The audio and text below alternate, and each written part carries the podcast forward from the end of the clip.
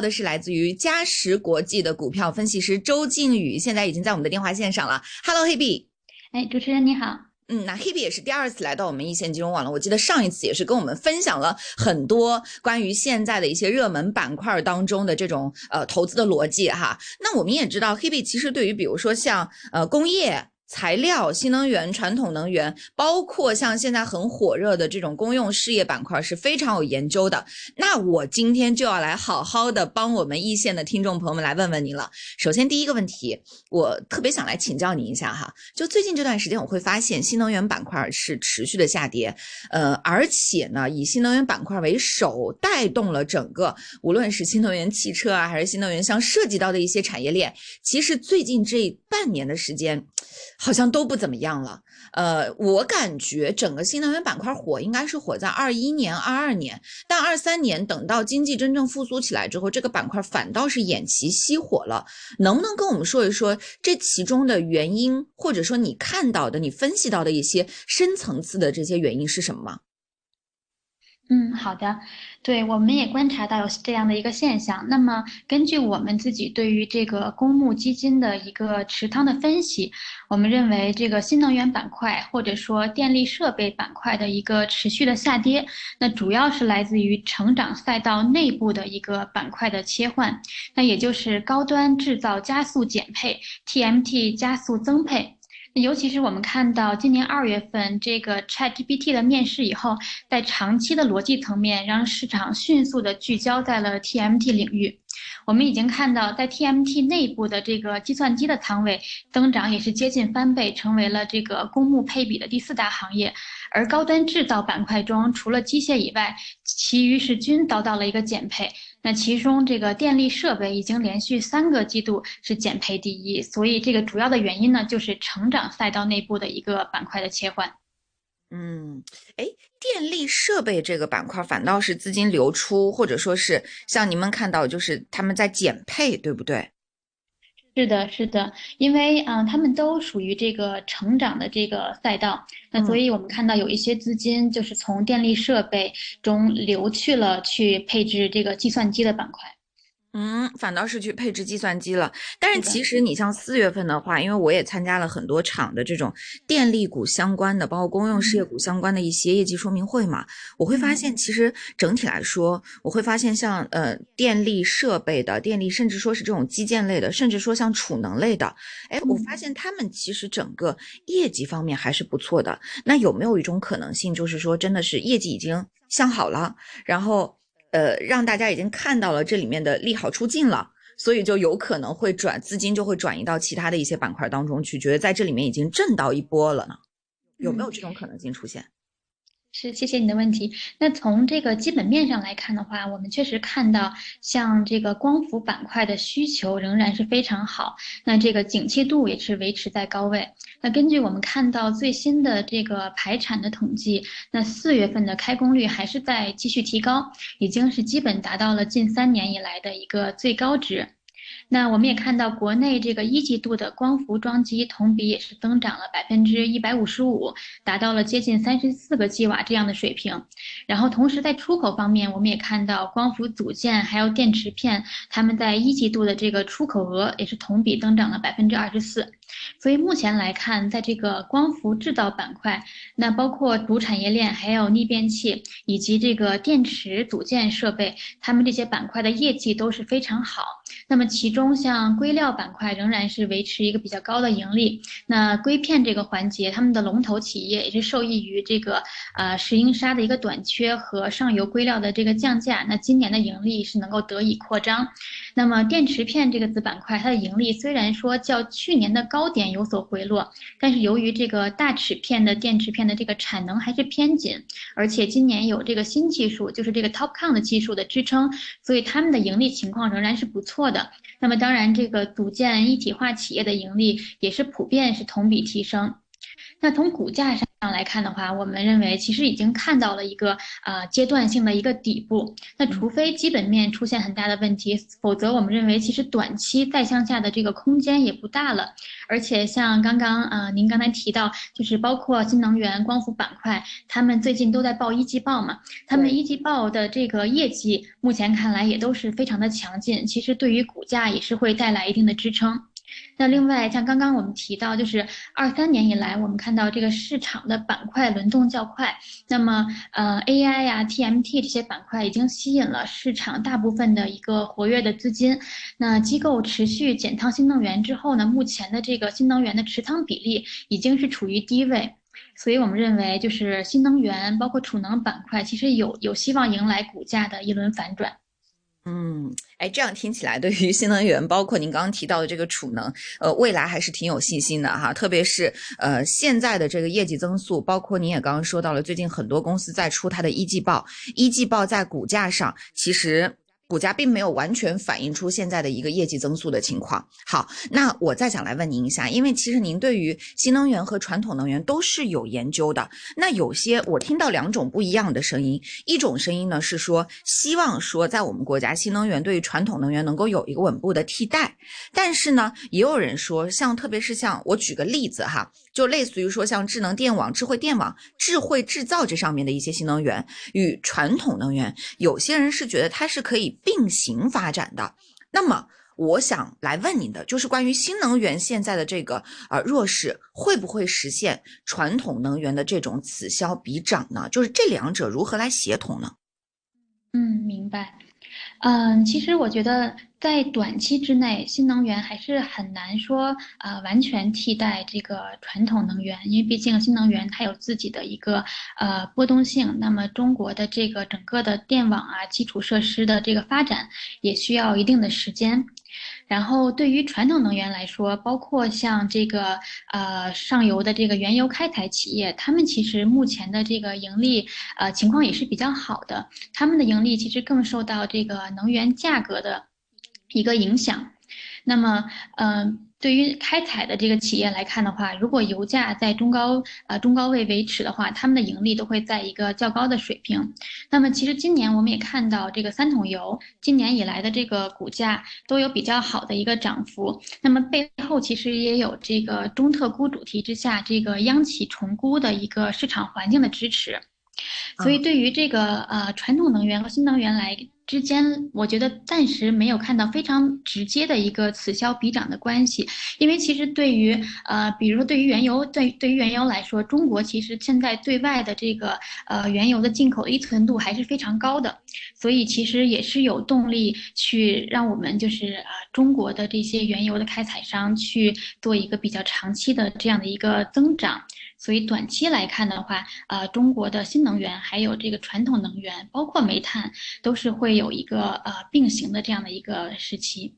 嗯，好，刚刚这个黑贝有说到一个专有名词，我觉得我们有必要跟一线金融网的听众朋友来稍微的解释一下，就是关于这个中特估。我相信在香港的我们听众朋友可能不太理解这个词语到底是什么意思哈。它呢就是指中国特色估值，就是 就是说对于中国的一些央企，它可能是比如说分红比较高，然后盈利比较稳定，但是稳定，但是在资本市场当中呢，长期被低估，并没有受到资金的关注。对于这些的企业，我们现在呢，基本是把它叫做中特。估啊，这个还是给我们一线金融网听众朋友们来做一个科普的。那我想继续跟黑贝来聊一下下一个问题，就是关于说，呃，您刚刚说到了新能源，刚刚说到传统能源，但是我也知道你对于像房地产这些板块是很有研究的。那最近关于房地产有很多的数据出来，其实港股这边，呃，我自己的感觉哈，就我自己的感觉，好像买房的热度开始增加了，但是呢，港股当中的房地产板块里面的。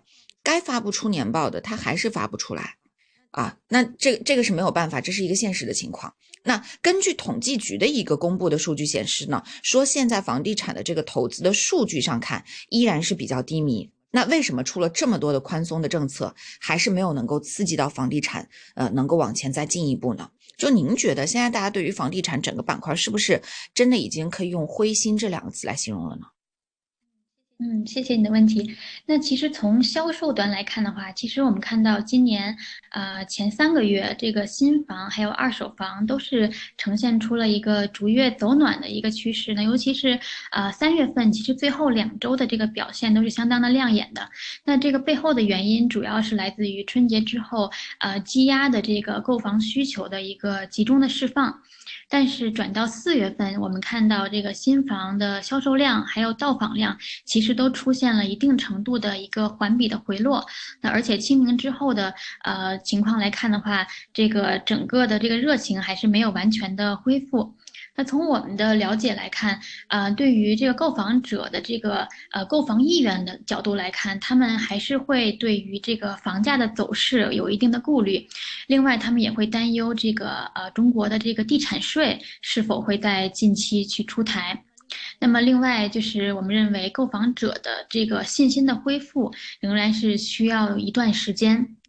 那从供给端、开工端来看的话，目前的这个各项数据确实是比较比较惨淡。我们看到三月份的统计局公布的一个新开工的数据，也是同比下降百分之二十七这样的一个水平。那么从这个呃建筑的原材料角度，也是能够印证这个开工端的一个低迷。我们看到这个三四月份，呃是一个传统的旺季，但是这个钢材的表观的需求和水泥的这个出货率，甚至是低于二零二二年的一个同期的一个水平。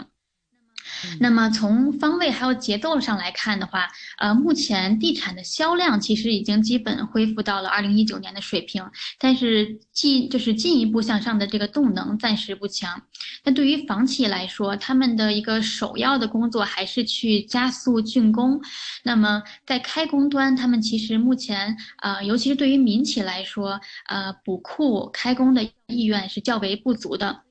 所以未来的这样的一个趋势啊，仍然可能是啊呃国企的开发商他们会做更多的呃拿地和开发，那么民企这边的这个呃拿地的意愿仍然是会比较低。那么由于这个缺整个板块缺乏这个明明确的一个催化剂，所以我们其实认为呃地产板块的二季度这个股价方面可能还是会维持一个呃区间波动这样的一个态势。嗯，二季度整个房地产板块可能还是区间波动，所以如果大家想挣快钱，想去炒短线的话，嗯。不一定有很好的一个机会啊。那当然，我们仅仅是从一些资金流向，或者是从这个呃行业分析的角度来给到大家一些意见。那讨论完这个房地产，我们再来讨论一下黑币比较熟悉的就是关于公用事业。其实公用事业板块截止到现在为止的话，基本上呃港股的年报早就出完了嘛。然后 A 股这边四月份也年报也基本都已经出的差不多，一季报也已经开始有了。那么对于整个公用事业板块，从现在的你们这边嘉实国际观察到的一些。情况来看，或者说投资者的心态、资金的流向等等，综合各种因素来看的话，您觉得这个板块的投资前景如何呢？嗯，好的，在公用事业板块，我们目前看到就是啊，整个市场包括投资者，他们对于火电的这个关注度是和之前相比是有所提高的。那目前我们嘉实也是比较看好这个呃火电板块。那对于火电来说，一是从这个收入端电价来看，那短期是去看这个年度电价确定之后的这个呃电价较为稳定的一个走势。那么长期我们是会关注火电未来在这个新能源调峰中会发挥一个重要的作用，所以长期来看，火电也是不会被打压的一个资产。那另外一方面，从成本端，呃，就是煤炭这个价格来看，我们判断这个煤炭的价格在中期维度大概率是一个下行的趋势。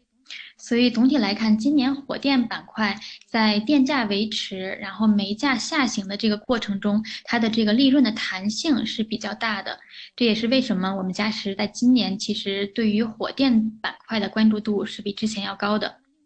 那么，另外，呃，绿电板块啊，也是我们啊持续去关注的一个板块，因为绿电板块是会受益于中国的这个呃双碳目标，是我们长期比较看好的一个子板块。